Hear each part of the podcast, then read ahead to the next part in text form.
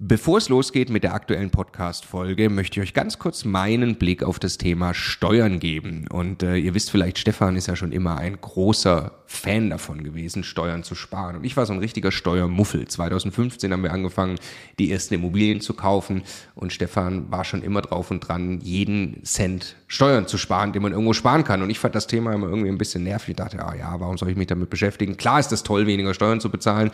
Aber jetzt wollen wir doch erstmal Immobilien kaufen, Business aufbauen und so weiter. Und ich bin sehr froh und dankbar, dass Stefan sehr frühzeitig zum Beispiel angefangen hat, dass wir eine Holding gründen, die Immobilien in die richtigen Gesellschaftsstrukturen kaufen. Ähm, und ja, wa warum? Also was habe ich dann äh, in den letzten Jahren jetzt äh, lernen dürfen von Stefan und natürlich dann speziell von Martin Richter, der ja, äh, ja wirklich, ich würde mal sagen, Deutschlands bester Steuerberater für Immobilieninvestoren ist.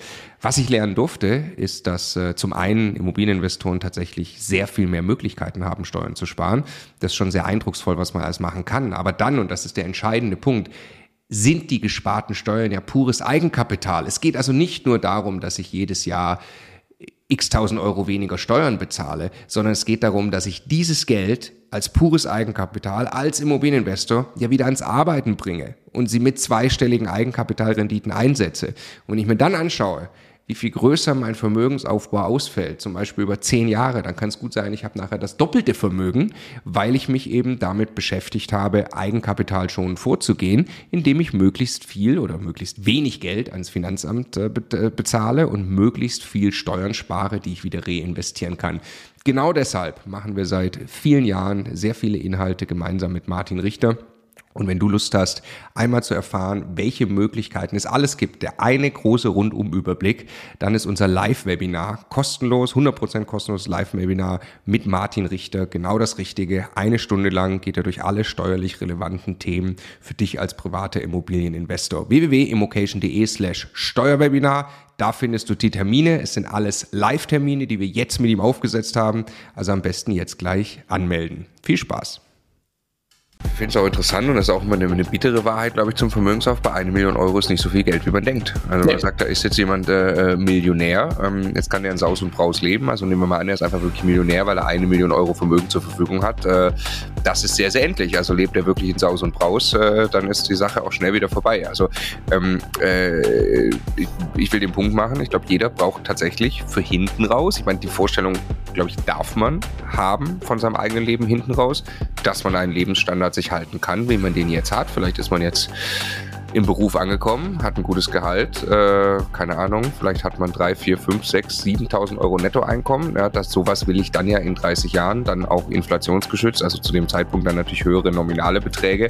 Ähm, das will ich dann ja auch wieder haben. Und wenn ich das wieder haben will, erstmal absolut gesprochen, mal egal in welcher Form ich das habe, reicht eine Million Euro tatsächlich nicht.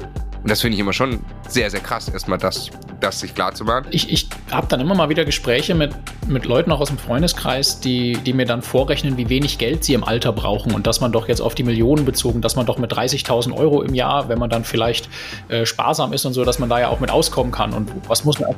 Aber das ist tatsächlich, das ist für mich persönlich auch einfach nicht der Anspruch, den ich an mein Leben hinten raus ja. habe. Ich arbeite nicht 30 Jahre lang und reiß mir den Arsch auf mit Karriere und Unternehmertum und allem, um dann im Alter jedes Mal darüber nachzudenken, nachdenken zu müssen, ob ich mit meiner Frau jetzt tatsächlich irgendwie nochmal äh, äh, irgendwie die Welt sehen kann oder sowas.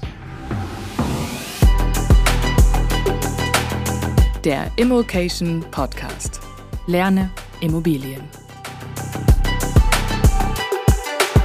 Wir wollen mal wieder virtuell spazieren gehen, darüber sprechen, was am Immobilienmarkt los ist, was in unserem Portfolio los ist, äh, wie man so Vermögen aufbaut mit Immobilien und so weiter und so fort. Hallo Stefan. Hallo Marco. Wir sind, glaube ich, mittlerweile bei Nummer sieben unseres virtuellen Spaziergangs. Wir waren letztens ja auch ein paar Stunden mal wieder echt spazieren und haben zum Beispiel über die Ausrichtung von Immocation gesprochen.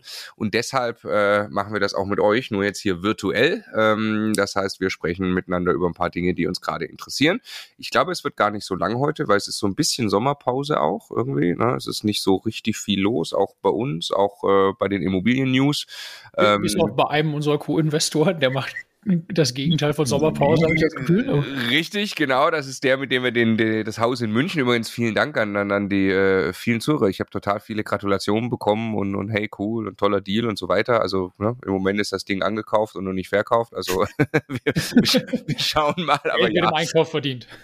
Genau, Geld wird im Einkauf verdient, aber realisiert wird es dann später. Wir sind auf jeden ja. Fall guter Dinge und tatsächlich äh, ist auch krass, ne? Wir sind wieder am nächsten dort, dort dran. Also es gibt wieder eine weitere Möglichkeit äh, in München ein Haus in, in, in, in Bestlage eigentlich möglicherweise zu erwerben zu einem Preis, wo man einfach nicht Nein sagen kann. Ja, und ja, ähm, ja äh, wichtig, aber wie wir es auch schon letztes Mal kommentiert hatten, das ähm, äh, haben wir auch viel drüber gesprochen, ne? das ist wirklich für uns eine, äh, eine Änderung im Modell. Das ist was ganz anderes wie Immobilien kaufen, halten, langfristig vermieten. Das ist hier, das hat hier schon einen sehr spekulativen Charakter, weil die produzieren negativen Cashflow. Die musst du halten können. Also du machst eine Cash Burn Rate, so wie wir es mittlerweile immer für uns nennen und auch beziffern dann. Ähm, und du musst auch wissen können, das musst du ein paar Jahre durchhalten, ähm, wenn du es vielleicht eben doch nicht so abverkaufen kannst, wie du willst. Und das würde ich immer mit größter Vorsicht nur jedem ans Herz legen ähm, und nicht mit sowas starten. Wir fangen an mit Rubrik Nummer eins Wahrheiten zum Vermögensaufbau. Das ist immer die erste Rubrik bei unserem Spaziergang. Danach geht's dann eben um Immobilienmarkt und News ähm, und dann über unser Portfolio. Wahrheiten zum Vermögensaufbau. Wir haben uns eine rausgesucht, wie immer. Äh, eine Wahrheit, an die wir beide fest glauben, lautet da, dass ein Betrag auf dem Konto nicht die Lösung ist. Was meinen wir damit, Stefan? Ja, also das, das, was uns bei Immobilien ja von Anfang an angetrieben hat, weshalb wir uns so auf den Bestandsaufbau konzentriert haben, ist die Überzeugung, dass wir ganz am Ende von allen Aktivitäten eigentlich passives Einkommen brauchen, oder? Also du, du startest im Arbeitnehmerleben oder auch als Unternehmer und tauscht deine Zeit, deine Arbeitskraft gegen ein Einkommen gegen ein regelmäßiges Einkommen und irgendwann hast du die Vorstellung, haben wir die Vorstellung, nicht mehr zu arbeiten, ähm, in Frührente zu gehen, ähm, wie auch immer wir das nennen wollen. Ja? Und zu dem Zeitpunkt brauchst du irgendein Äquivalent dazu. Und die eine Variante wäre, einen großen Betrag Geld anzusparen, ähm, keine Ahnung, eine Million Euro und den dann nach und nach zu verleben. Ähm, die andere ist eben äh, mit allen Aktivitäten immer wieder zu schauen, dass man das verfügbare passive Einkommen zum Tag X Schritt für Schritt eben erhöht, statt einen Geldbetrag anzuhäufen. Und Letzteres hat sich für uns immer wie, wie das einzige angefühlt, was wirklich, äh, was wirklich einem diesen Seelenfrieden auch gibt, dass man sich darauf verlassen kann, das ist für immer und ewig gelöst. Ja, mir, äh, lass uns mal einen Betrag von einer Million Euro nehmen. Ne? Das ist, äh, das ist viel Geld, also ist wirklich viel Geld, jetzt erstmal als Betrag. Aber wenn ich eine Million Euro gespart habe, 65 bin und wir mit unserer Generation, wir werden dann möglicherweise nochmal 30 Jahre leben. Also ich möchte mich zumindest wirtschaftlich darauf verlassen können, dass mir dann nicht das Geld ausgeht. Wenn ich eine Million Euro durch 30 teile, das sind ein paar 30.000 Euro. Das reicht ehrlich gesagt für den Lebensstandard, den wir uns erarbeitet haben und das, oh, was ja. wir pro Jahr, das, was wir schon lange Zeit jetzt verdienen, reicht das hinten und vorne nicht aus. Also ich kann faktisch auch mit einer Million Euro den Lebensstandard erstmal nicht halten.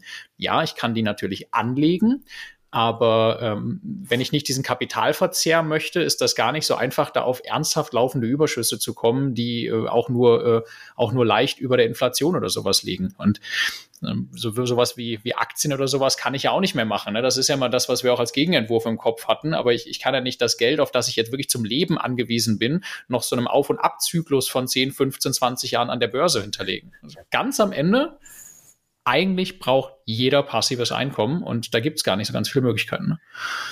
Ja, genau. Und ich finde auch, finde es auch interessant und das ist auch immer eine, eine bittere Wahrheit, glaube ich, zum Vermögensaufbau. Eine Million Euro ist nicht so viel Geld, wie man denkt. Also man sagt, da ist jetzt jemand äh, Millionär, ähm, jetzt kann der in Saus und Braus leben. Also nehmen wir mal an, er ist einfach wirklich Millionär, weil er eine Million Euro Vermögen zur Verfügung hat. Äh, das ist sehr, sehr endlich. Also lebt er wirklich in Saus und Braus, äh, dann ist die Sache auch schnell wieder vorbei. Also ähm, äh, ich, ich will den Punkt machen. Ich glaube, jeder braucht tatsächlich für hinten raus. Ich meine, die Vorstellung, glaube ich, darf man haben von seinem eigenen Leben hinten raus dass man einen Lebensstandard sich halten kann, wie man den jetzt hat. Vielleicht ist man jetzt im Beruf angekommen, hat ein gutes Gehalt, äh, keine Ahnung, vielleicht hat man drei, vier, fünf, sechs, siebentausend Euro Nettoeinkommen. Ja, das sowas will ich dann ja in 30 Jahren, dann auch inflationsgeschützt, also zu dem Zeitpunkt dann natürlich höhere nominale Beträge. Ähm, das will ich dann ja auch wieder haben. Und wenn ich das wieder haben will, erstmal absolut gesprochen, mal egal in welcher Form ich das habe, reicht eine Million Euro tatsächlich nicht. Und das finde ich immer schon sehr, sehr krass, erstmal das, das sich klar zu machen. Und dann, ähm, äh, der zweite Punkt, dass ich, die, wie baue ich jetzt dann diese Millionen oder die Millionen, die ich brauche, auf? Jetzt kann ich mir überlegen, wie ist meine Sparleistung, wie viel kann ich da abzwacken, wie viel kann ich dann über eine gewisse Zeit zurücklegen, komme ich da auf solche Beträge? Sehr wahrscheinlich nein. Das heißt, ich muss mein Geld eben sehr gut ans Arbeiten bringen. Und jetzt gibt es eben eine ganz tolle Möglichkeit mit Immobilien. Deswegen ist das für uns ja so toll und eine, eine wichtige Wahrheit zum Vermögensaufbau, dass Immobilien dann so gut funktionieren. Du kannst ja quasi jetzt starten, dir dieses Vermögen aufzubauen mit dem Geld von der Bank. Also du kaufst dir jetzt die Immobilie, kriegst dafür das Geld von der Bank, erwirtschaftest deutlich mehr ähm, äh, Rendite, als du Zinsen dafür bezahlst. Das muss natürlich sichergestellt sein und das musst du gut machen und du brauchst die äh, Rendite, also die Erträge auch dauerhaft, indem du an Orten bist äh, mit deiner Immobilie, wo du langfristig gut vermieten kannst und so bezahlst du die zurück und dann passiert nämlich genau das, dass dir dieses Vermögen entsteht, indem sich die Immobilie von selbst abzahlt und gleichzeitig du einen idealen Lieferanten vom passiven Einkommen hast, der dir das dann ja über die Jahre für immer inflationsgeschützt liefert, weil eben ja die Mieten dann weiter mit der Inflation steigen. So, ich ich, ich, ich habe dann immer mal wieder Gespräche mit mit Leuten auch aus dem Freundeskreis, die, die mir dann vorrechnen, wie wenig Geld sie im Alter brauchen und dass man doch jetzt auf die Millionen bezogen, dass man doch mit 30.000 Euro im Jahr, wenn man dann vielleicht äh, sparsam ist und so, dass man da ja auch mit auskommen kann und was muss man. Aber das ist tatsächlich, das ist für mich persönlich auch einfach nicht der Anspruch, den ich an mein Leben hinten raus ja. habe. Ich arbeite nicht 30 Jahre lang und reiß mir den Arsch auf mit Karriere und Unternehmertum und allem, um dann im Alter jedes Mal darüber nachdenken zu müssen, ob ich mit meiner Frau jetzt tatsächlich irgendwie nochmal äh, äh, irgendwie die Welt sehen kann oder sowas. Mein Großvater Großvater hat das erfolgreich getan. Der hat sich ein passives Einkommen aufgebaut, tatsächlich auch mit Immobilien. Der hat sich im Alter mit 70 noch immer alle zwei Jahre genau das Auto vor die Tür gestellt, das er haben wollte. Und wenn der an seinem wunderschönen Ferienhaus, Grundstück, äh, wo äh, ich auch geheiratet habe später und so, ne, also ganz, ganz toll. Und äh, wenn der irgendwas da haben wollte, wenn der den Stall umgebaut haben wollte in einen tollen Geräteschuppen oder der Pool sollte wieder neu sein oder was auch immer, das hat er halt einfach machen können. Ne? Das ist meine Vorstellung davon, wie mein Leben hinten raus aussehen soll. Und dafür reicht das einfach einfach safe nicht. Da brauche ich effektiv genauso viel Geld, wie ich heute brauche. Ja. Ja, ja, und wir reden ja nicht davon, äh, dass wir sagen, wir wollen den ganzen Tag Kaviar essen und Champagner Überhaupt trinken. Überhaupt nicht. Gar sondern, nicht. Äh, ich will, ich dachte gerade, du, du redest jetzt gleich über Essen gehen, du hast über Reisen gesprochen. Ich will auch im Alter entscheiden können, will ich in ein Restaurant essen gehen, ja oder nein. Und da rede ich nicht vom Luxusrestaurant, sondern da rede ich davon, dass ich ganz normal essen gehe. Das kostet heute auch mit zwei Personen 50, 60, 70 Euro. So schnell kann man gar nicht gucken. Dann kostet Essen gehen so viel Geld.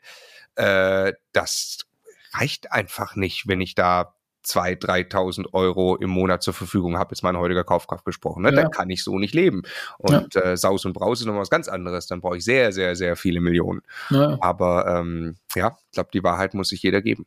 Ja, also jeder, der irgendwie äh, mit so einem Führungskräftegehalt, was 80, 100.000 oder was auch immer unterwegs ist, ne, hat eine viel, viel größere Aufgabe als eine Million, die über 30 Jahre aufgezehrt werden. Ja. ja.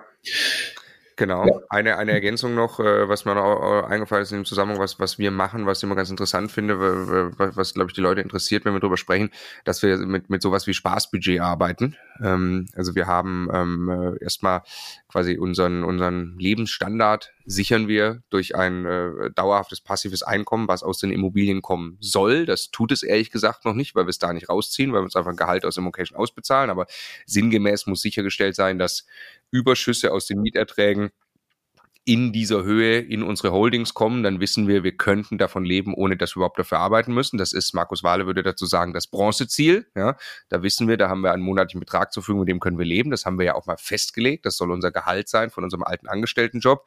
Mal ganz grob 150.000 Euro Jahresbruttogehalt.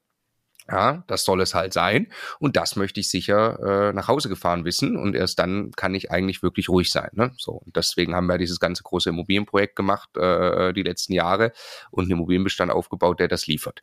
Und dann darüber hinaus zu sagen, jetzt verdiene ich Geld. Ähm, was ich irgendwie, keine Ahnung, war ein gutes Jahr, ja, dann kann ich mir darüber hinaus Spaßbudget gönnen und kann sagen, damit mache ich jetzt irgendwie mehr was so äh, und, und, und kaufe mir irgendwelche tollen Sachen. Aber äh, das macht natürlich auch kurzfristig sehr happy, wenn ich mir dann irgendwelche tollen Sachen kaufen kann. Das, was aber richtig glücklich, dauerhaft zufrieden macht, ist mal wieder nicht der, der fette Einmalbetrag und das Spaßbudget, sondern das, was dauerhaft Zufriedenheit sicherstellt, ist eben tatsächlich dieses passive Einkommen, ähm, was monatlich reinkommt.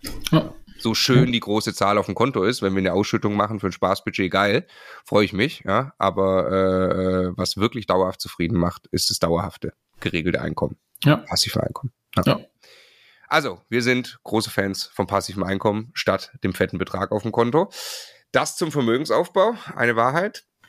Rubrik Nummer zwei, äh, Immobilienmarkt und News. Also, nochmal, da ist jetzt nicht so viel los gefühlt. Ähm, äh, gut, klar, Heizungsgesetz kann man ganz kurz vielleicht vorwegziehen. Stopp des Heizungsgesetzes durch das Bundesverfassungsgericht und die Politik diskutiert, wie es damit weitergeht.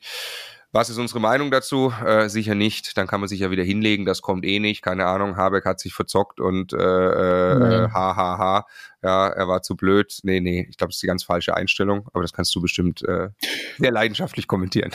ja, nee, also jetzt, ich habe da jetzt gar nicht so die großen Gefühle. Ich glaube, es ist nicht der richtige äh, Zeitpunkt, jetzt irgendwie hämisch drauf rumzulachen, wie du es gerade getan hast, sondern sich immer wieder vor Augen zu führen, es gibt einfach bereits beschlossene Regeln auf EU-Ebene, die wir in nationales Recht umsetzen müssen. Da geht es auch nicht so sehr darum, wer jetzt gerade an der Regierung ist oder nicht. Heizungsgesetz ist jetzt quasi eine Aktivität aus diesem Gesamtpaket, die uns ja nur dahin führen muss, dass die Gebäude bis 2030, 33 äh, die schlechtesten Gebäude einfach einen anderen Energiestandard brauchen, bis 45 alle CO2-neutral sein müssen. Und das wird kommen. Ne? Also für mich hat sich in meiner Erwartungshaltung da überhaupt nichts dran geändert. Das Verfassungsgericht hat ja auch nicht inhaltlich äh, äh das Gesetz kritisiert, sondern hat den Gesetzgebungsprozess quasi äh, kritisiert. Und jetzt wird es dann halt September oder Oktober oder was auch immer. Aber da kommt eine wie auch immer geartete Version dieses Gesetzes an und das große Ganze ändert sich einfach gar nicht. Ne? Ich weiter im Kopf auf die Aufgabe müssen wir annehmen und bearbeiten. Ne? Genau. 2045 klimaneutral. Anfang der 30er Jahre müssen die 15% schlechtesten Gebäude in deutlich besseren Energieeffizienzklassen sein. Das Ganze ist eine Frage von Dämmung und logischerweise Heizen. Und mit der Frage muss sich jeder Immobilienbesitzer auseinandersetzen. Wir tun's und ich bin gleich gespannt, wie es unserem Bestand geht, weil es wird gleich hier live ein Debrief von dir geben. Du warst in einem Call mit dem Energieberater. Wir haben die nächste Runde Analyse gemacht von einigen Gebäuden bei uns und äh, ich war im Call nicht dabei und du wirst mir gleich erzählen, was los war. Ich habe es tatsächlich noch nicht von dir persönlich nicht gehört, deshalb bin ich gleich sehr gespannt. Ja. Ähm, Genau, ein paar News. Äh, also Handelsblatt hat Immobilienpreise bis 2035, ich glaube, zusammen mit der Postbank prognostiziert. Ähm, und da sind mir nur zwei Gegensätze aufgefallen. Also es macht keinen Sinn, jetzt hier äh, einzelne äh, Städte und, und Regionen und, und so durchzugehen. Und ganz ehrlich, jetzt eine Prognose bis 2035, was genau, wie sich die Preise in Prozent, Komma entwickeln, halten wir beide, glaube ich, für relativ dünn, ja, sich darauf zu verlassen. Aber ähm, sehr interessant finde ich, finde ich folgende Gegensätze und zeigt mal wieder die aktuelle Situation, in der sich der Immobilienmarkt befindet. Ähm, zum einen wird geschrieben, erstmals seit mehr als zehn Jahren sinken in Deutschland flächendeckend die Kaufpreise. Das erschüttert eine alte Gewissheit, dass Immobilien automatisch immer wertvoller werden. Ja? ähm, und gleichzeitig äh, aktuell geht das der Trend in eine Richtung. Selbst in den begehrten sieben Metropolen waren Immobilien laut des Verbandes Deutscher im ersten Quartal etwas günstiger zu haben. Allerdings bleibt die Nachfrage nach Wohnraum perspektivisch hoch. Eine Studie des Pestel-Instituts und des Bauforschungsinstituts AGE kommt zum Ergebnis, dass 2023 ein Rekordwohnungsmangel drohe. Es fehlen demnach über 700.000 Wohnungen. Dies sei das größte Wohnungsdefizit seit 20 Jahren. Also ganz komisch, ne? Preisbildung in einem Markt über Angebot und Nachfrage. Offensichtlich gibt's hier einen äh, sehr großen Mangel an Angebot und eine sehr große Nachfrage inklusive ja dem Zusatz. Bundesregierung hat ja die Prognosen auch hochgesetzt für äh, Zuzug und, und, und wie sich die Bevölkerung entwickelt in Deutschland. Ähm, aber trotzdem sinken die Preise. Ja, ja, die Kaufpreise sinken, weil ja. durch die Zinsen für die vielen Leute, die Wohnraum brauchen, die Leistbarkeit für einen Kauf auf diesem Niveau nicht gegeben ist. Ne? Da, deshalb gehen die auf den Mietmarkt und deshalb steigen ja äh, allen Studien nach, gerade und für uns hautnah äh, jeden Monat aufs Neue beobachtbar, die Mieten eben drastisch. Ne? weil sich das alles auf dem Mietmarkt quasi abspielen muss, weil der normale Nutzer sich eine Wohnung einfach in vielen Gebieten gar nicht mehr leisten kann, gerade zu kaufen. Ja, und genau das ist unser Punkt, deswegen Dekade des Bestands. Ja, äh, der Preis regelt sich über Angebot und Nachfrage und zwar in dem Fall hier der Mietpreis der wirklich quasi diesem Mechanismus ja ausgesetzt ist, während beim Kaufpreis eben zusätzlich das Leistbarkeitsthema reinkommt, ja. ähm, ist es äh, ja eine ne tolle Möglichkeit. Ne? Also es ist wirklich eine tolle Möglichkeit, jetzt einzusteigen. Man muss mit den hohen Zinsen klarkommen, muss sich überlegen, wie man das macht, muss gut runterverhandeln, aber dann profitiert man eben ähm, genau davon. Ja? Also der größte Wohnungsdefizit seit mehr als 20 Jahren. So. Ja. Wichtig, und das ist dann der, der Artikel in Summe, ähm, äh, wichtig natürlich wo, ja. Und ähm, äh, weil das, klar, es gibt keinen Wohnraummangel äh, irgendwo auf dem platten Land, wo keiner wohnen will. Also auch der Zuzug, der dann nach Deutschland kommt, die Leute werden dort nicht wohnen wollen. Wenn ich dort eine Wohnung habe, bringt mir das gar nichts, dann kann ich sie auch nicht vermieten. Ähm, da kann man folgendes rauslesen. Äh, also es ist der Süden von Deutschland, der Nordwesten von Deutschland und die Städte. Also auch in Ostdeutschland, aber Städte, also die kommen alle gut weg ähm, und alles, was ländlicher ist und, und, und nicht dort ist, was ich gerade gesagt habe, kommt eher schlecht weg. Ist das, was man, egal welche Immobilienkarte man anguckt, immer schon so gewesen. Ähm, was sehr, sehr krass ist, wir gucken uns ja auch immer die B- und C-Lagen an, also C-Lagen auch so, so Städte, die einfach groß sind, wo es auch durchaus Leerstände gibt, aber wo man mit gutem Wohnraum dann eben auch wirklich zu guten Renditen vermieten kann. Ähm, oder dann eben Landkreise, die irgendwie ganz geschickt in Speckgürteln liegen. Wir haben ja einiges in, in, Brandenburg, aber auch in Bayern. Ähm, und das fand ich sehr, sehr krass, äh, was da drin steht. Vor allem Bayern sticht in Sachen Wertzuwachs positiv heraus. Ähm, und zwar gibt es Eigentumswohnungen auch in diesen Gegenden teilweise mit mehr als 6.500 Euro auf den Quadratmeter. Und damit haben diese Landkreise schon Top 7 Metropolen überholt, wie Berlin, Köln oder Düsseldorf zumindest teilweise in diesen Städten. Ne? Also es ist schon wirklich krass, was da im Süden los ist und wie eigentlich, also na, wie man es im, im Osten kann, sogar du gehst, gehst ans Ortsschild in Ostdeutschland von einer ostdeutschen Großstadt und ab dem Ortsschild fallen die Immobilienpreise, wenn man so will, ins Bodenlose und die Nachfrage. Ne? Äh, und in Bayern gefühlt ist München, die anderen Großstädte, die ganz Bayern ist gefragt fast. Ne? Mhm. Also es ist einfach wirklich der Hinweis für jeden, der jetzt damit vielleicht auch anfängt, sich das wirklich im Detail anzugucken, was man dann macht in Sachen Lage, weil Vermietbarkeit ist eben wichtig. Ähm, mhm. Und da kann man, kann man einfach viel tun, wenn man eine richtige Standortentscheidung trifft. Ja, viel Meter machen. Gut. Dann habe ich noch gelesen über Vonovia. Ähm, Vonovia hat um es ist immer ganz lustig, ne? Vonovia ist quasi das Gegenteil von uns allen hier in der Community. Ja? Wir sind private Kleinstinvestoren, also äh, selbst wenn jemand hier 100 äh, oder 200 Einheiten hat, äh, ist er ein privater Kleinstinvestor, ja? wenn man das aus Sicht von Vonovia sich anschaut. Ähm, äh, und äh, sowieso die meisten von euch wahrscheinlich ein, zwei, drei, vier Wohnungen erstmal zur Altersvorsorge kaufen wollen. Finde ich immer ganz interessant zu gucken, was ist auf der anderen Seite. Also man hat äh, bei Vonovia den Immobilienbestand abwerten müssen um 2,7 Milliarden Milliarden auf runter 88,2. So, ich finde das ehrlich gesagt gar nicht so viel. Also jetzt sind sie knappe drei Milliarden runter, kommen von guten 90 auf 88 irgendwie. Nee, überhaupt nicht, ne? Eigentlich, ne? Also da ist jetzt nicht. Ich hätte jetzt gedacht, das ist vielleicht viel mehr, ne? Weil ja gut, was sie halt wahrscheinlich so ein bisschen abbilden, ist den, das, was als Durchschnittsbewegung am Markt ist. Aber das haben wir ja schon ein paar Mal jetzt kommentiert, dass äh, man sich nicht blenden lassen darf, wir uns auch nicht blenden lassen wollen davon, dass der Markt ein, zwei, drei Prozent im Schnitt dann hoch oder runter geht, äh, sondern für uns ja äh, ganz entscheidend ist eigentlich immer der, der tatsächliche Preis für die Einzeltransaktion beim Kauf, ne, wo es dann teilweise eben 20 oder 30 Prozent runter ist.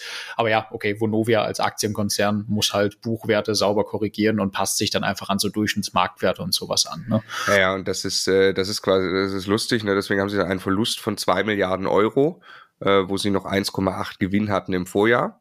Ja. Den sie quasi ausweisen, ist ja aber eigentlich Käse, also ne, weil nur Buchwert, weil, weil gleichzeitig die Vermietungsgewinne ja. bei ihnen hochgehen, weil die, weil die Mieteinnahmen ja. steigen. Ne? Also eigentlich das, was sie wirklich tun mit den Immobilien, funktioniert besser denn je. Also damit einen Überschuss zu produzieren, na ja klar, gut. Also das, genau, das finde das finde ich so krass, ne? Also das ist, weil ist ja exakt das, äh, was was wir dann auch für uns äh, annehmen. Uns sind ja Buchwerte egal also ja. für unsere Immobilien, sondern weil das ist hier Teil zwei, äh, was hier steht, für Mieter beinhaltet das jedoch eine schlechte Nachricht, denn stabilisieren wirkt laut Buch, also das ist der Vonovia-Chef, vor allem das Kerngeschäft aus Vermietung von Wohnungen, das rund 90 Prozent des operativen Gewinns ausmacht. Im Vergleich zum Vorjahresquartal stieg der operative Gewinn aus Vermietung um 10,3 Prozent. Also Vermietung läuft wie am Schnürchen quasi. Sie mussten nur Buchwerte korrigieren. Ja, und das ist ja der große Vorteil, dass das, was wir versuchen immer, immer den Leuten mitzugeben, solange du nicht verkaufen musst, weil du dir die Rate an die Bank zum Beispiel nicht mehr bezahlen kannst, ist es dir ja egal. Also lass halt den Buchwert schwanken. Es ist total egal, ob eine Immobilie, die du für 100.000 gekauft hast, du jetzt gerade nur für 95.000 verkaufen könntest, solange die Mieteinnahmen reichen, am besten sogar noch steigen und die Rate an die Bank festgeschrieben ist. Wen interessiert's? Ne? Genau, die Vonovia wird quasi, äh, weil sie börsennotiert ist, gezwungen, das immer wieder festzustellen. Dadurch genau. verkauft sie zwar nicht, ermittelt aber immer wieder den Wert und produziert dann Verluste auf dem Papier ne? ja. oder auf unsere Sphäre übertragen. Leute, die eben Immobilien kaufen, wo sie verkaufen müssen, wie du gerade gesagt hast, würden ja quasi das immer nicht mehr nur im Buch machen, sondern die würden es dann ja realisieren und dann eben wirklich Verluste machen und das ist schlecht. Ja. ja. Genau, was er auch noch schreibt, was, was auch noch da drin steht, ist dann ein deutscher Bankanalyst, schreibt dann irgendwie, äh, die Frage nach der Kapitalerhöhung ist obsolet, das hat auch der Vonovia-Chef gesagt. Vonovia sei bis Ende 2024 faktisch durchfinanziert. Als gute Nachricht. Ne?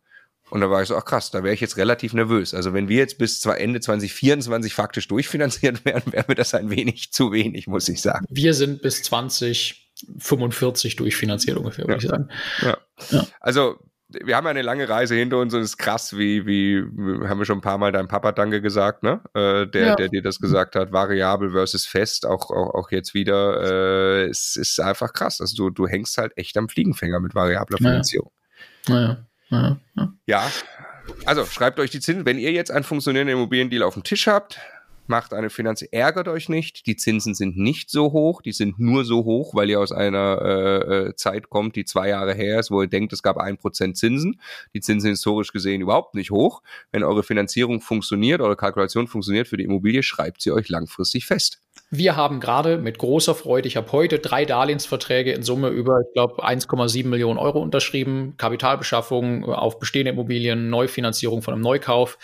Wir haben alles wieder auf 20 Jahre festgeschrieben. 4, irgendwas Prozent Zinsen, 1,2 Prozent Tilgung, glaube ich. Ne? Das geht ja jetzt dann relativ weit runter, weil das trotzdem durch, durch diesen Verdrängungsmechanismus also. annuitätisch trotzdem nach 30 Jahren getilgt ist äh, knapp unter 6% Annuität. Ist halt so, okay. Aber wir haben jedes Mal wieder lieber die Sicherheit, dass da nichts passieren kann die nächsten 20 Jahre und konzentrieren uns auf die nächsten Deals, als irgendwann so einen riesen wabenden Topf zu haben, wo wir uns Gedanken machen müssen, ob der uns umbringt, wenn die Zinsen weiter steigen. Ne? Das fühlt sich einfach gut an. Ja. ja. Spatz in der Hand. Spatz in der Hand. genau, ja, lieber, lieber ganz viele Spätze sammeln. Ja, ja, ja, genau. Wir sammeln Spätze. Genau. genau. ja.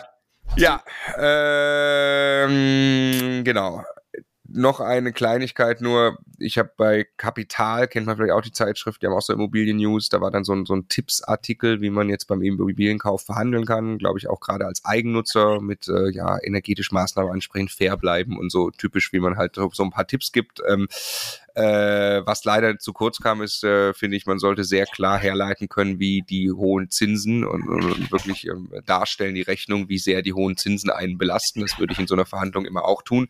Ähm, dann schreiben sie zum Schluss was von 20 Prozent. Man könnte erstmal mit minus 20 Prozent zum Angebotspreis reingehen, ähm, wo ich glaube, dass auch mehr drin ist sogar noch. Ne? Das wirkt in dem Artikel wie eine große Zahl, ist glaube ich auch jetzt relativ unvorstellbar für einen Eigenheimkäufer, der jetzt nicht so nah am Immobilienmarkt dran ist und, und der, der sieht dann irgendwie online und muss sich dann erstmal in die Position bringen, ich gebe da was ab, was 20 Prozent runter ist, wirkt schon relativ krass. Ähm, warum ich das aber eigentlich gerade nur erwähne, äh, dass es diesen Artikel gab, ähm, das kommt im Mainstream langsam an. Ne? Also, dass man Preise verhandeln kann. Also wir tun ja alles Mögliche dafür, dass das bei allen von euch und allen Leuten, die sich mit Immobilien als Investment beschäftigen, ankommen. Wenn ihr hier schon länger zuhört, äh, seid euch sicher, ihr seid in einer Bubble. Also es ist nicht so, dass das ganz Deutschland auf dem Schirm hat, sondern die allermeisten haben Immobilien einfach auf dem Schirm als, äh, ich kaufe die als Eigenheim irgendwie. Ähm, und die kriegen auch immer mehr und mehr gesagt, dass sich da Preise runterverhandeln lassen. Ähm, also äh, ja, es werden mit Sicherheit über die nächsten Monate und Jahre mehr Mitinteressenten am Start sein, äh, als das wahrscheinlich äh, jetzt gerade noch der Fall ist. Ja. Genau. Also, Time is now, würde ich sagen. Gut, das zu Immobilien News, wenn du keine weiteren hast. Nee, ist ruhig. Ist ruhig, genau. Nächste Kategorie, unser Portfolio. Bevor du mir das Debrief gibst, haben wir noch Vögel gefunden. ja, wir haben leider wir haben, gelaufen. Wir haben ein großes Haus ähm, in das der Nähe. größte, was wir haben in Einheiten? Genau, in Brandenburg, ne, so ein 40-Parteien-Haus äh, mit mehreren Aufgängen natürlich, äh, also jetzt kein Hochhausblock, äh, aber einfach so eine, eine, halbe Häuserzeile eigentlich, die aber für sich steht. Ziemliches Monument, wenn man davor steht. Ja. Ähm, und da bauen wir, ähm, wie soll es auch anders sein, 40 neue Balkone dran, weil die ähm, einfach gemacht gehören. Äh, aus Sicherheitsgründen werden auch äh, ein bisschen größer, attraktiver für die Mieter. Und Ähm, in dem Zuge wird dann auch die Fassade gemacht und äh, naja, also ziemlich große Baustelle, alles von langer Hand geplant. und dann fangen die, fangen die Jungs an vor Ort, die, äh, die Fassade runterzumachen und äh, also die Abdeckung der Fassade erstmal runterzumachen und äh, stellen dahinter fest und äh, jetzt einfach Dinge, mit denen man nicht rechnet und die dann aber gravierende Auswirkungen haben können und für die man gerüstet sein muss, auch was Geld und sowas angeht, wenn man solche größeren Objekte hat. Ähm, kommen dahinter Vogelnester zum Vorschein. Und dann denkt man im ersten Moment beim ersten Netz, oh ja, süß, guck mal, da sind Vögel und muss man vielleicht irgendwie gucken, dass man die dann da rausbewegt und so. Ähm, und wenn man dann aber nach und nach immer mehr Nester findet und merkt, das ist einfach ein, da, da gibt es einen Hohlraum dazwischen und das ist ein riesengroßer Nistplatz für Vögel, dann äh, merkt man relativ schnell bei der ersten Google-Recherche, das ist jetzt nicht lustig, weil das für die Tiere wirklich ähm, ganz, ganz gravierend ein Eingriff in, in ihr Leben und äh, diesen ganzen Prozess irgendwie vom Ausbrüten ne? und ob dann auch die Eltern irgendwie noch die, die Küken akzeptieren und so weiter und so fort ist. Da darf man nicht einfach reingreifen. Das kann man auch nicht einfach irgendwo anders hinbringen, sondern da muss man äh, sehr, sehr genau verstehen, was sind das für Vögel, wie, äh, wie lang geht bei denen jetzt diese Brutzeit irgendwie noch, wann sind die dann da raus und dann muss man denen aber auch noch danach dann noch einen Ersatzplatz zur Verfügung stellen, wo die in Zukunft nisten können und so weiter. Also es ist richtig Arbeit, ähm, führt dann dazu, dass man mit äh, Ornithologen und äh, den Umweltbehörden und sowas zusammenarbeitet, äh, was wir tatsächlich sehr, sehr ernst nehmen. Ne? Also es käme für uns nicht in Frage, da einfach die Augen zuzudrücken und diese Nester kaputt zu hauen. Das ist mit Sicherheit äh, irgendwo in Deutschland so passiert, aber ähm, ja, Ergebnis ist, mehrere Monate Baustopp. Gut möglich, dass wir das im nächsten Frühjahr statt in diesem Herbst erst fertigstellen können, das Projekt. Und äh, viele, viele tausend Euro, also gut möglich, dass das, dass das 10.000 Euro aufwärts sind, ähm, die uns alleine diese, diese Aktion jetzt kostet. Ne? Also ist jetzt in Ordnung in der Gesamtrelation zu der Projektgröße, ähm, aber ja, glaube ich, ein, ein interessantes Beispiel dafür, dass man, egal wie viel Gedanken man sich macht, nicht alles kommen sieht und ausreichend Puffer braucht und äh, in der Lage sein muss, sowas dann irgendwie zu kompensieren. Ne? Ja, genau. Es war dann, glaube ich, der, äh, ich war äh, relativ überrascht, dass man allein Materialkosten beim Ornithologen von ein paar tausend Euro hatte für die quasi neuen Nester, für die Ansiedelung irgendwo ja. anders. Ne? Naja. Also wirklich, wirklich verrückt. Also klar, muss man in Kontext setzen, so eine natürlich sehr großen Sanierungsmaßnahme, die ein paar hunderttausend Euro kostet. Ja. Ähm, aber ja, also krass, ne? Ein paar Monate Verzögerung. Aber ist so. Genau, hoffe, wir finden nicht hinter allen Fassaden, die wir anfassen müssen, Vögel in Zukunft. Nee, nee, nee. Und damit die Überleitung einmal ja. zu meinem Debrief. Vielleicht finden wir äh, Dämmung irgendwo auch. Also jetzt tatsächlich quasi klassischer Spaziergang, wie, wie wir beide das sonst machen. Äh, es gibt einfach irgendein Thema, das für uns beide relevant ist, wo einer von uns beiden jetzt aktiver war und äh, den anderen einmal kurz reinholt.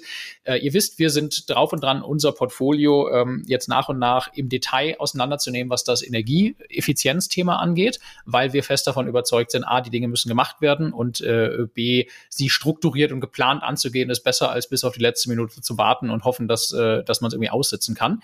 Ähm, wir haben deshalb mit einem äh, ganz, ganz tollen Energieberater, also wirklich absoluter Traum, der da so rangeht, wie man sich das wünscht, wirklich mit einer Investorendenke und, und Sachverstand, der auch noch zusammen, also Julian, äh, der noch zusammenarbeitet mit einem äh, absoluten Immobilienprofi, dem Philipp, der also diese ganze Investoren, Portfolio, Entwicklungsdenke damit reinbringt und diese ganze Finanzsicht äh, darauf, was lohnt sich denn wirklich, mit den beiden einen Call gehabt. Ähm, der Julian war vorher vor Ort bei mehreren unserer Häusern ähm, und hat sich die exemplarisch angeschaut, hat äh, eine ähm, quasi Erfassung der Ist-Substanz gemacht. Also was ist bei dem Haus gerade wirklich, was Wandstärke und Dämmung angeht und Fenster und äh, all diese Dinge, ne, Heizungsanlage, ähm, all diese Sachen erfasst. Was ist da gerade der Ist-Stand?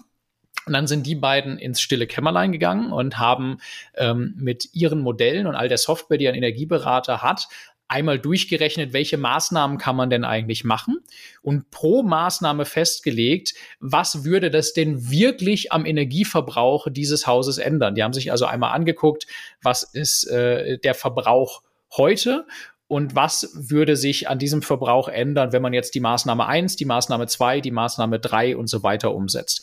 Dann haben sie angeschaut, was diese Maßnahmen jeweils kosten Soweit auch noch klar. Ne? Das kriegst du normalerweise von jedem Energieberater auch noch als Teil des sogenannten ähm, äh, Sanierungsfahrplans. da ist aber schon, kommen die Zahlen, mit, die wir da mit denen diskutiert haben, uns viel, viel realistischer vor. Und wir haben auch dann äh, da ein paar Mal reingebohrt, als das, was wir zum Beispiel bei Magdeburg damals in dem, in dem Sanierungsfahrplan mal so auf dem schnellen Weg irgendwo bekommen haben, weil das für die Förderung wichtig war. Da haben die Zahlen hinten und vorne nicht gepasst zu dem, was hinterher wirklich passiert ist. Ne? Ähm, und haben dann, und das, das fand ich jetzt, äh, fand ich jetzt eben so toll, sich wirklich auf den Investorenstuhl gesetzt und haben gesagt, okay, was bedeutet das denn dann wirklich für die Nebenkosten der Mieter, also wie viel sparen die an Heizkosten, ne? wirklich geguckt, was für eine Heizungsanlage ist da drin, von welcher Gaspreis, also in diesem Fall Gaszentral, von welcher Gaspreisentwicklung gehen wir über die nächsten Jahre aus, wie viel CO2 verbraucht diese Gasheizungsanlage, von welcher Entwicklung des CO2-Preises gehen wir aus, der in Zukunft ja Geld kostet, je nachdem, welchen Energiestandard in dem Jahr das Haus hat, welchen Anteil dieser CO2-Kosten müsst ihr als Vermieter, also wir betragen, was dürft ihr weitergeben an den Mieter, das darf man ja umso mehr, je energieeffizienter das Haus ist und so weiter welchen Teil der Kosten dürft ihr als Modernisierungsumlage bei dem Mietniveau, was dort herrscht, auf die Mieter umlegen? Wo sind die Kappungsgrenzen für die Modernisierungsumlage? Wo würdet ihr damit deutlich über das Marktniveau der Miete hinauskommen und wahrscheinlich dadurch nach und nach dann Leerstand haben, weil die Wohnung zu teuer wird, auch wenn ihr es theoretisch umlegen dürftet und so weiter? Also haben einfach all diese Dinge in ein Modell gegossen und dann auf der Basis zwei Szenarien definiert. Das erste Szenario war, wir machen die Dinge, die uns sehr wahrscheinlich in den Bereich führen, der 2033 einfach zwingend vorgeschrieben ist, nämlich in die neue Kategorie oder Energieeffizienzklasse D. Sage ich gleich noch was zu. Ne? Und die zweite Variante war, wir machen quasi alles, was ähm, energieeffizienztechnisch noch sinnvoll ist und nötig ist, um auf Energiehausstandard 70 zu kommen. Also so wie ein Neubau mit Energiehausstandard. Äh, ja, klar bist du dann in A, aber du bist dann insbesondere in dem Bereich, wo du auf einmal nicht nur ähm, nicht nur kleine Förderungen, kleine Zuschüsse bekommst, sondern wo du äh, riesengroße zinsfreie oder, oder ja. zinsgünstige Darlehen mit Tilgungszuschüssen und so weiter bekommst. Das gibt's aber nur dafür. Das ist dann auch bisschen quasi KfW versus BAFA und so weiter. Ähm, die erste Frage bei jedem Objekt, ne? Ja, macht das, macht das Sinn, zu versuchen, in diesen Energiehausstandard zu kommen? Dann ist, bist du safe aus allem anderen raus, aus allen Problemen mit irgendwelchen Regeln noch oder so. Aber klar, jede zusätzliche Maßnahme ist dann irgendwann äh, deutlich teurer im Verhältnis zu dem, was sie noch bringt. Du bist längst über diesen Größenordnung, wo du noch eine Modernisierungsumlage hinkriegst und so weiter. Ähm, und ja, äh, das haben sie dann untereinander geschrieben und haben dann äh, uns vorgerechnet, also haben dann auch äh, aus verschiedensten, fand ich ganz toll, aus verschiedensten Quellen, die es gibt, modelliert, was sie erwarten, wo die Grenzen für die neuen Energieklassen verlaufen werden. Das steht ja noch nicht fest, auch noch nicht ganz genau, wie es gemacht wird, aber sie haben, äh, haben da Vermutungen so anhand von Verbrauchskategorien und sowas gemacht, gesagt, so und so glauben sie, werden die Kategorien in Zukunft sein. Damit wäre dieses Haus in, was ich habe es mir aufgeschrieben, äh, wahrscheinlich im Moment an der äh, in der allerschlimmsten Klasse, mehr oder weniger oder fast in der schlimmsten Klasse, ne? Und wir müssten dann eben hoch in die Kategorie D.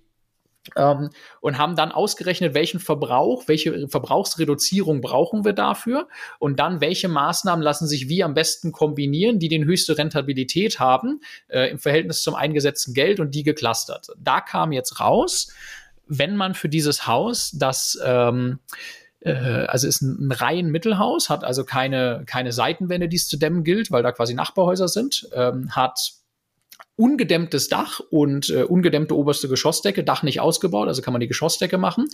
Äh, Fenster sind in Ordnung, Kellerdecke ist äh, soweit okay äh, und ist von außen so ein bisschen gedämmt und hat aber noch eine alte Hast du nur mal die Hausnummer, die Straße muss man sehen, aber ich weiß dann ja. Äh, Hausnummer 6. Okay. Ja, genau. Ich weiß ja, also, welche Straße. Ich würde sagen, so, so ein Haus, wo man das Gefühl hat, nein, da ist schon so ein bisschen was gemacht, aber klar ist auch mit ja. Sicherheit ist das nicht so, wie man es heute neu machen würde. So. Ähm, da haben sie dann gesagt, da würden sie für dieses, dieses erste Szenario nur die komplette Außendämmung machen, also die Dämmung mhm. dicker machen an den Vorder- und Rückseite, ne? an den Seitenwänden hier nicht nötig, sonst müsste man mhm. das quasi auch machen. Ähm, und die oberste Geschossdecke richtig gut, die Untergeschossdecke, also Kellerdecke, ein bisschen besser als es ist. Und ähm, schauen, dass hinten ist noch so ein Flachdachvorbau und sowas, dass das auch alles richtig gut oben und an den Seiten gedämmt ist wenn man das wirklich durchmodelliert, dann ähm, kommen Sie auf einen Verbrauch, bei dem Sie davon ausgehen, dass man irgendwo an der Grenze von der neuen Klasse C bis B wäre. Ne? sensationell. Also das, das würde für das, was bis 2033 sein muss, schon reichen. Hat mit Roberts, Roberts äh, Heizungshammer oder Habecks Heizungshammer nichts zu tun. Roberts Heizungshammer. Hat mit, äh, hat mit, äh, mit irgendwelchen riesenkrassen Themen erstmal nichts zu tun, sondern klassisch Fassade und äh, oberste Geschossdecke und solche Sachen. Kosten ungefähr 130.000 Euro all in. Davon 30.000 Euro Förderung, 110.000 Euro, äh, nee, 140.000 All-in, äh, 30.000 Förderung, 110.000 Euro brutto ungefähr an Kosten, die verbleiben. Entspricht ungefähr 230 Euro pro Quadratmeter. Ne? Also wir haben ja ganz viel jetzt auch mit Zahlen schon um uns geworfen. Mega spannend. 230 Euro ne, das am Ende ist das, ist das mit Sicherheit nicht genau 230, aber es sind wahrscheinlich nicht 100 und es sind sehr wahrscheinlich auch nicht 400, um ein Haus, bei dem so ein bisschen was gemacht ist, das aber schon auch deutlich älter ist, zumindest mal über das Jahr 2033 hinaus zu retten und dieses ganze übrige Thema sehr, sehr weit zu verschieben. Ist eine Gaszentral, ne? Drin. Gaszentral drin, ja, die ja erstmal drin bleiben darf. Ja, ja. Und das ganze CO2-Thema und Gaspreisthema ist ja in dem Modell schon verwurstelt. Du machst dann Modernisierungsumlagen, kriegst ein bisschen mehr Miete, hast ein bisschen weniger CO2-Steuern und jetzt kannst du ja eigentlich, und das war dann am Ende auch der Punkt, auf den wir uns verständigt haben, wie man es beurteilen muss, ausrechnen, ich kriege hier mehr Miete, respektive darf mehr behalten durch weniger CO2-Steuer im Verhältnis zu Geld, das ich investiert habe, 110.000 Euro. Das kommt uns ja ein bisschen bekannt vor. Das ist nichts anderes als eine Bruttomietrendite. Ne? Zusätzliche Kaltmiete geteilt durch Kaufpreis. Mal ungelöst noch die, die Finanzierungsfrage. Und das ist so ungefähr ein 7%er. Total interessant. Also Voll dieses stark. Haus zu sanieren auf das, was nach 2033 passieren muss, nach Förderung, ist ein 7%er dann weiß man auch gleich, ist das geil oder ist das nicht geil? Nee, das ist nicht geil, weil einen 7%er würden wir jetzt gerade in der Lage mit dem Zinsniveau eher nicht neu kaufen. Da wäre unser Anspruch 8, 8,5 mindestens wahrscheinlich. Ne? Aber es ist auch überhaupt keine Katastrophe. Es ist aber auch keine Katastrophe. Punkt eins.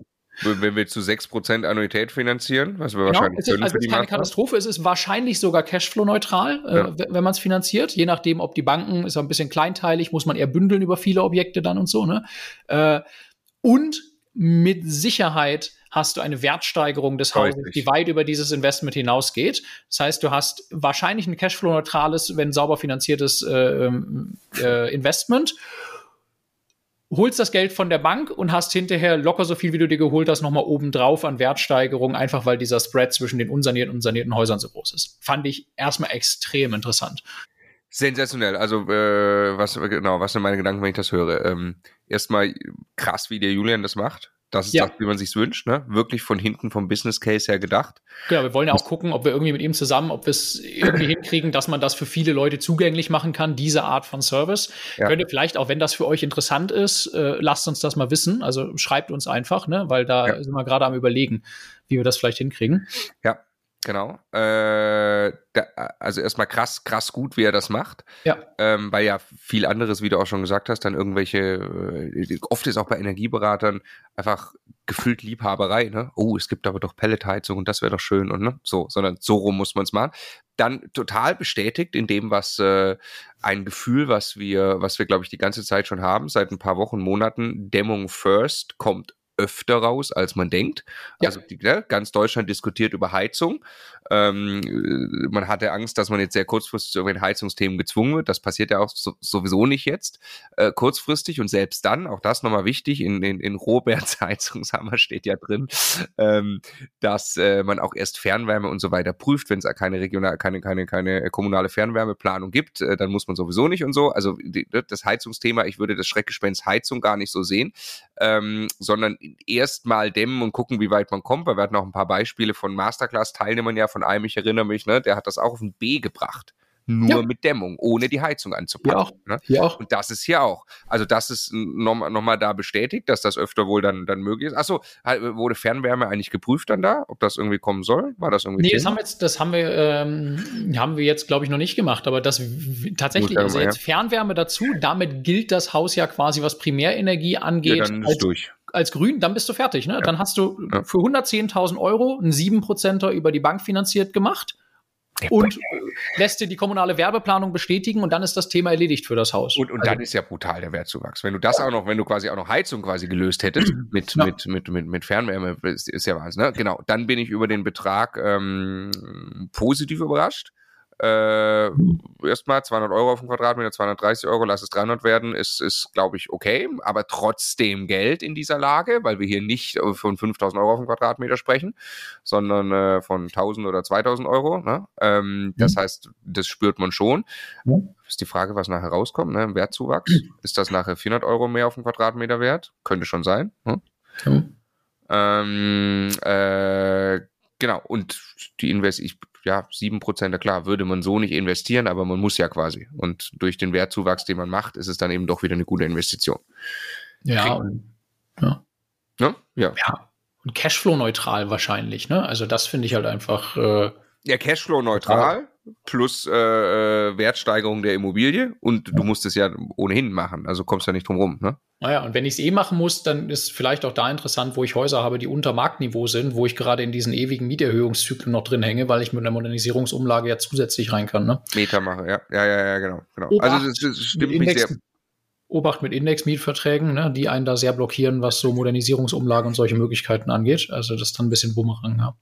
Ja, ja, aber das ist das, wenn wir, wenn wir sagen, man kann ja, man muss damit irgendwie Geld verdienen. Also wenn das, kann ich jetzt, kann ich jetzt abschließend nicht beurteilen, wie viel der Wertzuwachs ist, aber das ist das, was wir meinen. Wenn wir sagen, vielleicht kann man in so ein Objekt reingehen äh, und kann tatsächlich Geld verdienen, indem man diese Aufwertung durchführt. Ne? Ja. Ähm, okay, was war mit dem großen Wurf? Also jetzt genau, also der, der, der, große Wurf ist dann richtig krass. Also da baust du dann äh, eine PV-Anlage aufs Dach, äh, Ach, krass, okay. dann baust du eine dezentrale Lüftungsanlage ein und so. Also das ist wirklich so alles, was du dir vorstellen kannst. Ähm, ich spick mal einmal kurz rüber. 82.000 Euro Förderung bringen dich auf noch immer zu investierende 275.000 Euro. Ne? Also on top zu der Dämmung jetzt? Nee, insgesamt das ganze Ding. Wenn du die Full-Blown-Version machst, musst du nach Förderung 275.000 Euro ausgeben. Und dann hast du aber was? Da hast du auch eine, eine, Wärmepumpe oder was? Nee. Nee, ja, du hast eine dezentrale Lüftungsanlage. Nee, nee, nee, du hast, äh, du hast keine Wärmepumpe drin. Du machst erstmal die ganzen, die ganzen Sachen, die Verbrauch quasi äh, erstmal ausmachen. Äh, ne? okay, aber eine PV-Anlage. Du gehst also davon aus, dass du dann irgendwann Fernwärme kriegst noch. Ich müsste jetzt, boah, ich, ich müsste jetzt noch mal gucken, ob die Wärmepumpe, ich glaube, die Wärmepumpe war da nicht mit drin. Ich glaube, das hatten wir ausgeklammert. Ja. Ich habe die Präse, weil, ich habe die Präse gerade nicht, weil es, es war völlig offensichtlich, dass, dass das auf jeden Fall als, das machen wir proaktiv, äh, keinen Sinn macht, weil ja. äh, du kommst, äh, also du kriegst dann zwar ein Darlehen, das gefördert ist, ähm, mit, äh, mit niedrigeren Zinsen und sowas, ähm, also deutlich niedrigeren Zinsen, aber du kannst ja wieder ausrechnen, äh, du, du kriegst dann eine, eine Mod-Umlage CO2-Ersparnis, ne? also Logik ist jetzt klar, effektiv wäre das ein 4%er. Und ein 4%er ist einfach scheiße. Also ja. das machst du nicht. Ne? Das ist nicht kein ja. wirtschaftlich sinnvolles Investment. Ja. ja. Genau, jetzt wäre ja der schlechtere Fall, es gibt keine Fernwärme dort. Dann müssten wir irgendwann. Ja, dann müsste man irgendwann Wärmepumpe, aber auch da war ein ganz interessanter Punkt von denen war, ey Jungs, fangt niemals mit einer Wärmepumpe an, macht immer ja, erstmal, ja. spielt das Dämmungsspiel Dämmung, durch, weil ja. ihr werdet auch folgendes merken, wenn ihr das Dämmungsspiel durchgespielt habt, verbraucht das Haus viel weniger und dann könnt ihr die Wärmepumpe auch viel kleiner auslegen und die kostet alleine dadurch weniger. Also das zahlt sich eigentlich doppelt aus, das, das und ganze Zeitachse. ja. Technologie entwickelt sich weiter, ne? Also ist auch auf der Zeitachse total gut wahrscheinlich, die Wärmepumpe dann erst viel später zu machen. Und wenn wir äh, damit ja weit weg sind vom Worst Performing Building durch die Dämmung, ja. dann können wir ja gemütlich in den 30er Jahren, wahrscheinlich Ende der 30er Jahre, uns dann Gedanken machen. Und dann haben ja. wir wahrscheinlich ganz andere Wärmepumpen. Ja, genau, und dann ist auch, glaube ich, okay, irgendwann so ein bisschen als äh, das ist in der Barwertbetrachtung, ne? Also dann ist aber besser, das Geld später auszugeben als, als früher. Ja. Und 2033er Ding, zehn Jahre gehen dann doch relativ schnell rum, so, ne? 2030 ist ja die erste Höhe schon. Ja, also ich fand es sehr interessant. Ähm, wir haben uns jetzt äh, darauf verständigt, dass wir äh, also ein paar Dinge an dem Modell noch ähm, noch anpassen wollen, dass wir noch mal gucken wollen, ob es ein Szenario gibt, das genau in die Kategorie D reinführt, so, also Ziellandung quasi, ja? Ob es vielleicht einen 9%er in die Kategorie D gibt, ja, ja, ja, ja. 9%er in, in Grenze CB, ja. ne?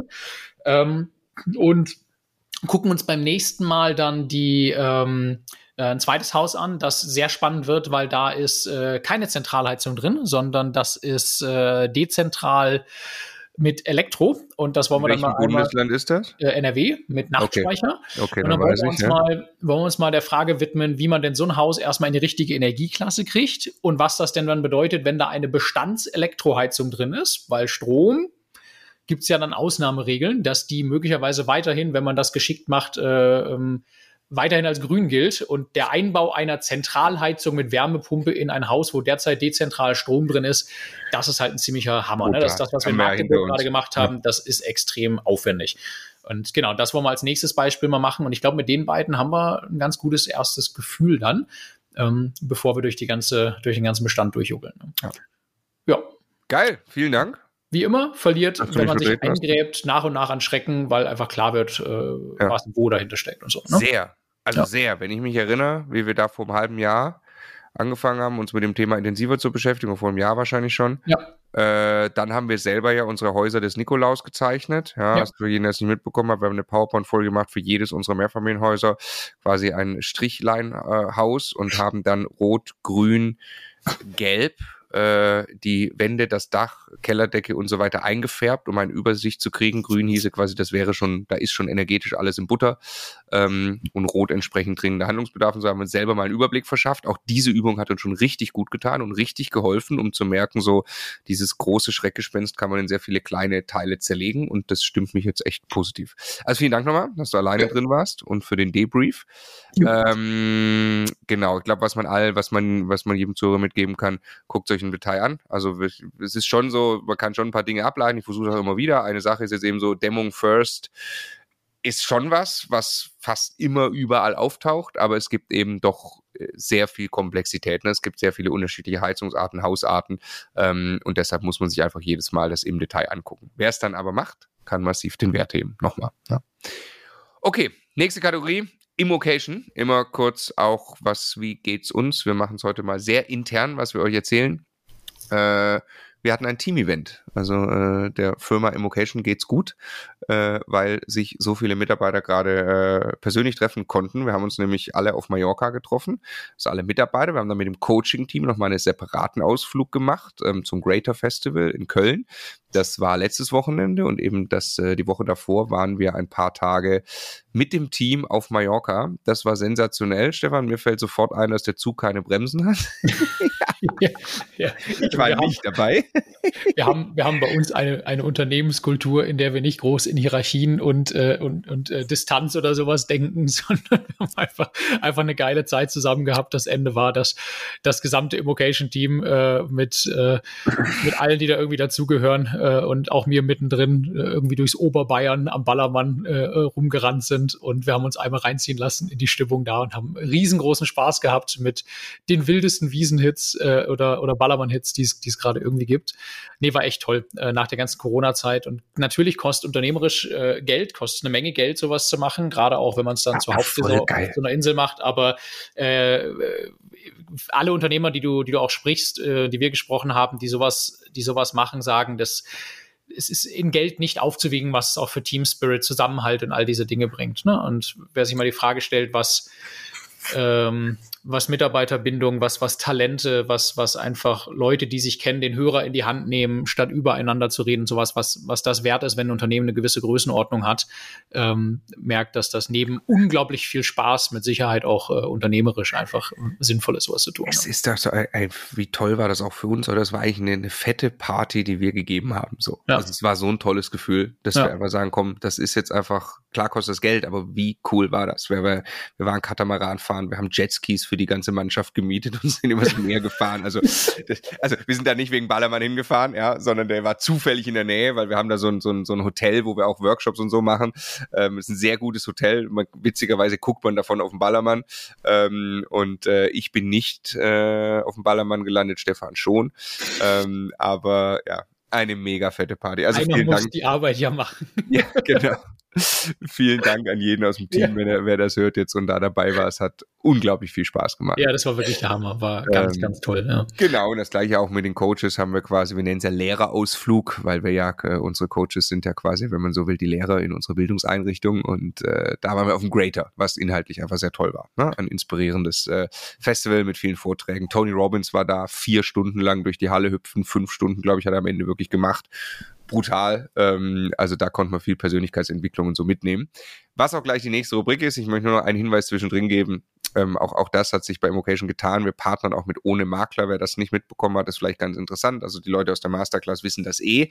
Aber äh, ohne Makler ist äh, ziemlich cool. Also ohne, ohne Makler.net ähm, also ohne-makler.net. Ähm, was man da machen kann, ist, man kann Anzeigen schalten, sowohl für Verkauf als auch für Vermietung. Und man schaltet die quasi einmal zentral und das verteilt sich dann über alle Portale gibt's dann also auch im, äh, inklusive eBay Kleinanzeigen, Immobilien Scout und, und alles. Ne? Das ist also ein Komfortgewinn und tatsächlich, und deswegen nehmen das auch so gut wie alle unsere Coaches ähm, äh, selbst auch, äh, auch tatsächlich ein, ein Preisvorteil, weil ohne Makler einfach große Kontingente einkauft auf diesen Plattformen und das dann günstiger weitergeben kann. Ne? Ähm, passt super zu uns, wie wir finden. Und deshalb haben wir da eine größere Partnerschaft jetzt auch angefangen ähm, äh, mit ohne Makler und werden sicherlich euch auf dem Laufenden halten und berichten und uns auch irgendwelche Specials für euch überlegen. Und wer sie treffen will, kann sie auch im Immocation Festival treffen, logischerweise. Ja. Macht tatsächlich, ne? Also macht gerade da, wo ich, äh, wo ich nicht die Bude eingerannt kriege, vielleicht auch in der Vermietung, ähm, so wie wir zum Beispiel auch in, äh, in manchen Lagen, ähm, oder insbesondere wenn ich verkaufe auch, ne?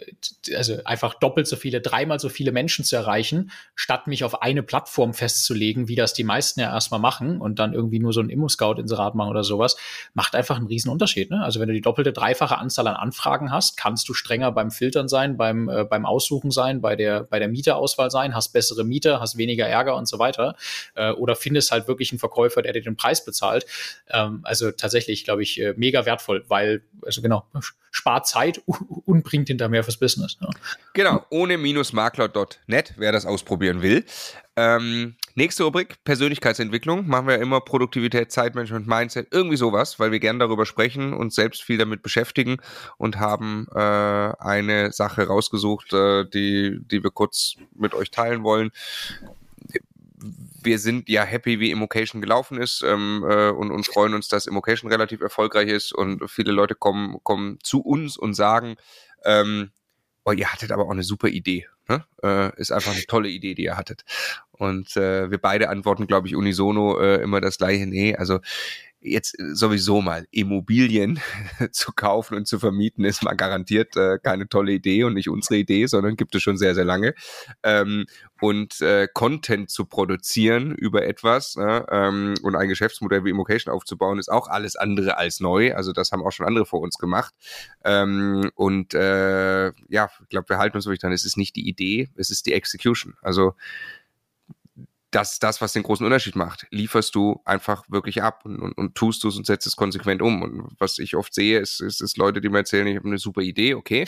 Ähm, und, und, und dann haben sie aber leider vier Wochen später die nächste super Idee und die andere ist wieder verworfen, weil die war dann doch nicht so gut. Aber die war möglicherweise auch genauso gut. Sie wurde einfach nur nicht verfolgt und umgesetzt. Ja. Und äh, deswegen, also bin ich uns sehr dankbar gegenseitig auch für die letzten Jahre, dass wir einfach dran geblieben sind, ne? weil es ist zu zweit natürlich auch leichter. Ne? Also kann man auch nicht ständig das Pferd wechseln, aber ja, siehst du entsprechend ähnlich, oder? Es ist weniger die Idee, mehr die Execution.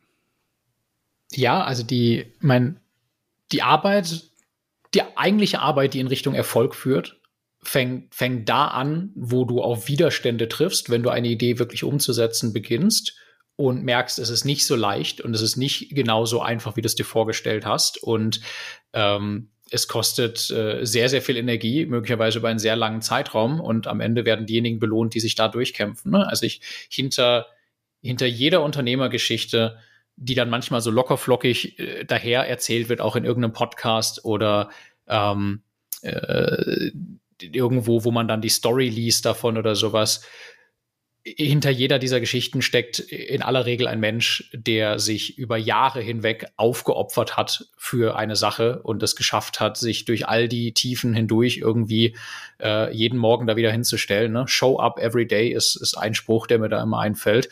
Und äh, das wird am Ende belohnt. Und das ist so unendlich viel schwieriger, als eine gute Idee zu haben.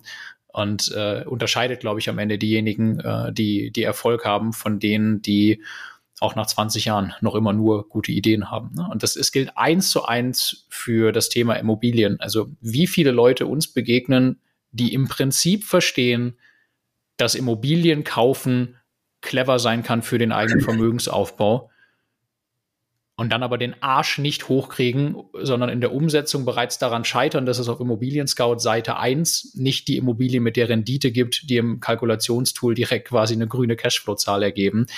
Es ist unglaublich. Also wahrscheinlich sind das neun von zehn Leuten, die man im ersten Moment erstmal spricht und die grundsätzlich das Immobilienthema verstehen. Und dann gibt es diejenigen, die sich, die sich auf den Weg machen, das Tal der Tränen durchlaufen, wo dann alles wirklich schwierig ist und in Komplexität ersticken und so weiter und dann wieder auftauchen. Und dann irgendwann, irgendwann wird es dann leichter. Ne? Und das, da glaube ich immer so hart daran. Ist immer, immer die Suche nach der Abkürzung, ne? Immer. Ja. Also als, als, als ob man jetzt im Internet ein Video sieht und da kommt ein Modell und das hat vorher noch niemand gecheckt und jetzt gehe ich kurz auf ImmoScout, die sind grün und es war ganz einfach. Logischerweise geht das mit überhaupt nichts, egal mit was du dich beschäftigst. Es kann nur dann funktionieren, wenn du ernsthaft Arbeit reinsteckst und äh, ja, ich glaube auch sehr an, an, an täglich, ne? also Power of Daily.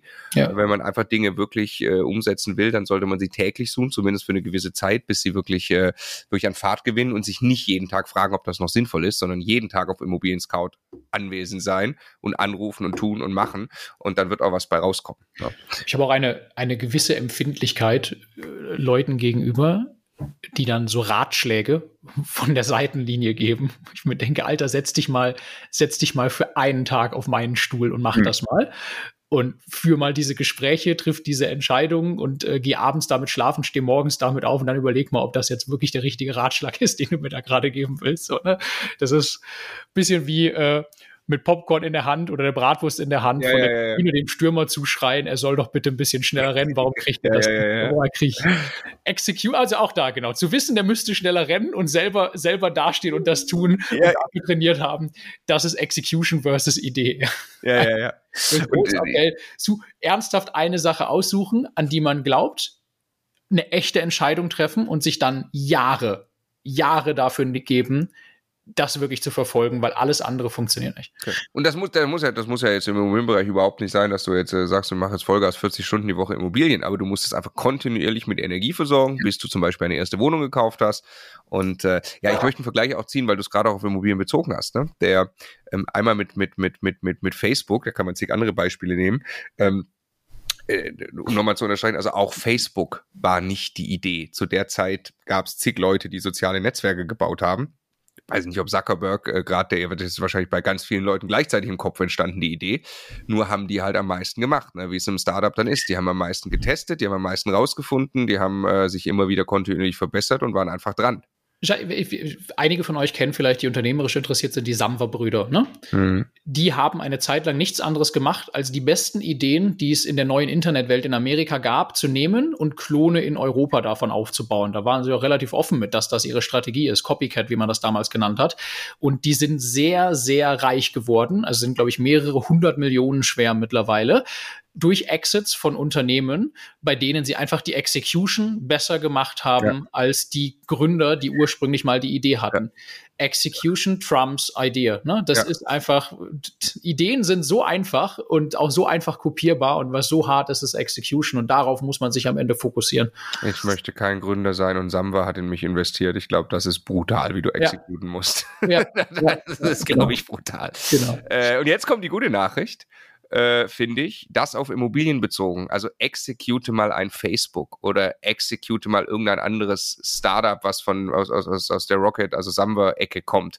Ähm, das ist um ein viel, viel, viel, vielfaches krasser und deine Erfolgschance ist um ein viel, vielfaches kleiner, dass du mit der Execution dann auch wirklich, ich meine, klar, danach hast du Weltherrschaft, wenn du Facebook hast, gut, aber äh, bei Immobilien, das, ne, das ist nicht komplex. Ist am Ende tatsächlich nicht komplex und ist auch keine super Special Idee oder irgendwas. Du musst nicht so ein großes Ding lösen und, und, und Sachen ans Laufen kriegen, sondern das Modell ist fertig und es ist genug Platz für alle da. Aber du musst es nur exzellent exekuten, ja, und das reicht auch vollkommen auf kleiner Flamme. Du kannst einfach ein, zwei, drei, vier, fünf Wohnungen kaufen ähm, in einer Sache, die einfach funktioniert. Vermietung trotzdem musst du es gut machen und dich dahinter klemmen. Und witzigerweise sortiert es auch da neun von zehn aus, weil die Leute es einfach nicht exekuten. Ja. Ja. Der Erfolg ist mit den Fleißigen. Genau. Genau. Wenn das kein schönes Schlusswort ist. Genau eine Stunde. Spaziergang Nummer sieben. Ich hoffe, er hat dir Freude gemacht. Wunderbar, hat mir große Freude gemacht. Wir hören uns zum nächsten und Genau. sehen uns nachher zum gemeinsamen Abendessen. Ich Genau. freue mich. Ich freue mich drauf. Bis später. Ciao.